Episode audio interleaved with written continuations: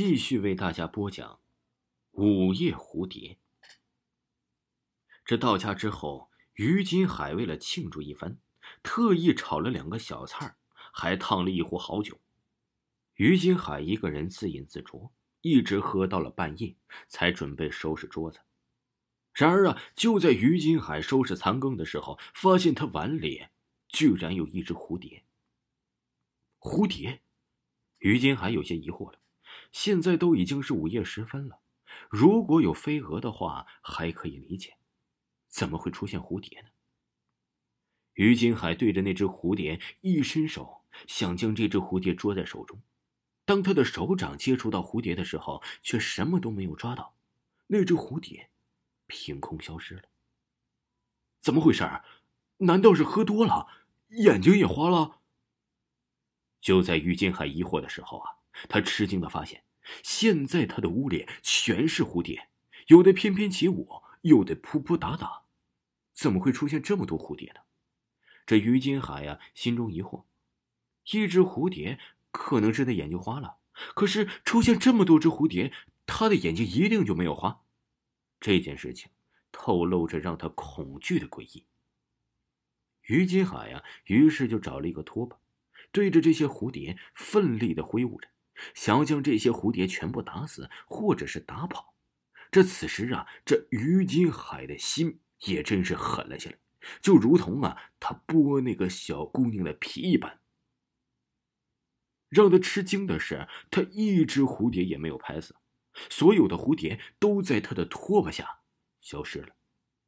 随后，他的面前出现了一个人影，这个人影很瘦小，身高啊还不到达他的腰部。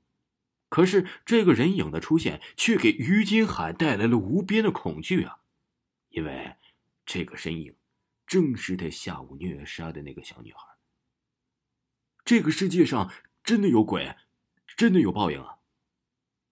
于金海的心里害怕极了，他现在不知道该怎么面对这个小女孩变成的鬼，他只知道这个小女孩绝对会报复他，他不会有好下场的。他转身就跑，想要从家门逃出去。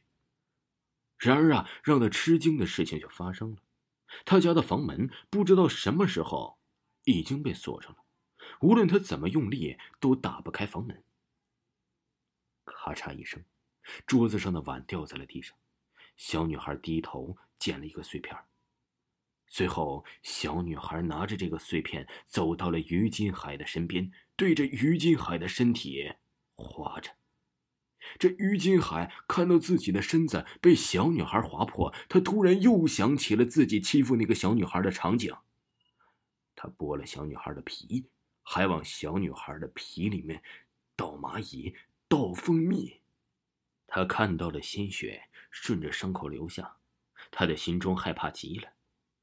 他想要呼救，可是他却喊不出声音来。